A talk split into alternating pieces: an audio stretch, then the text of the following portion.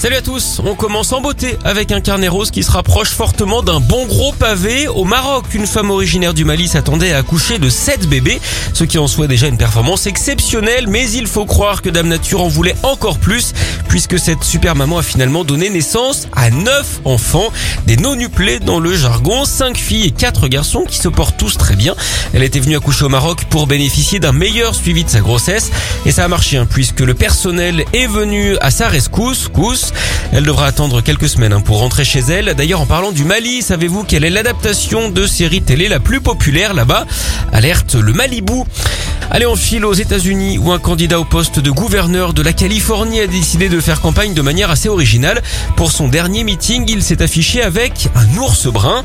Son thème, la belle et la bête. La belle, c'est son rival au physique hollywoodien et lui, c'est la bête, symbolisée donc par cet ours. L'animal fait quand même une demi-tonne, hein, mais il a grandi en captivité. Il a été dressé pour jouer dans des films et des séries, un peu comme certains chiens pour jouer avec Brad Pitt. Les associations de défense des animaux crient à l'exploitation, alors faire un bad avec un ours, c'est dommage, on peut même dire que c'est balou.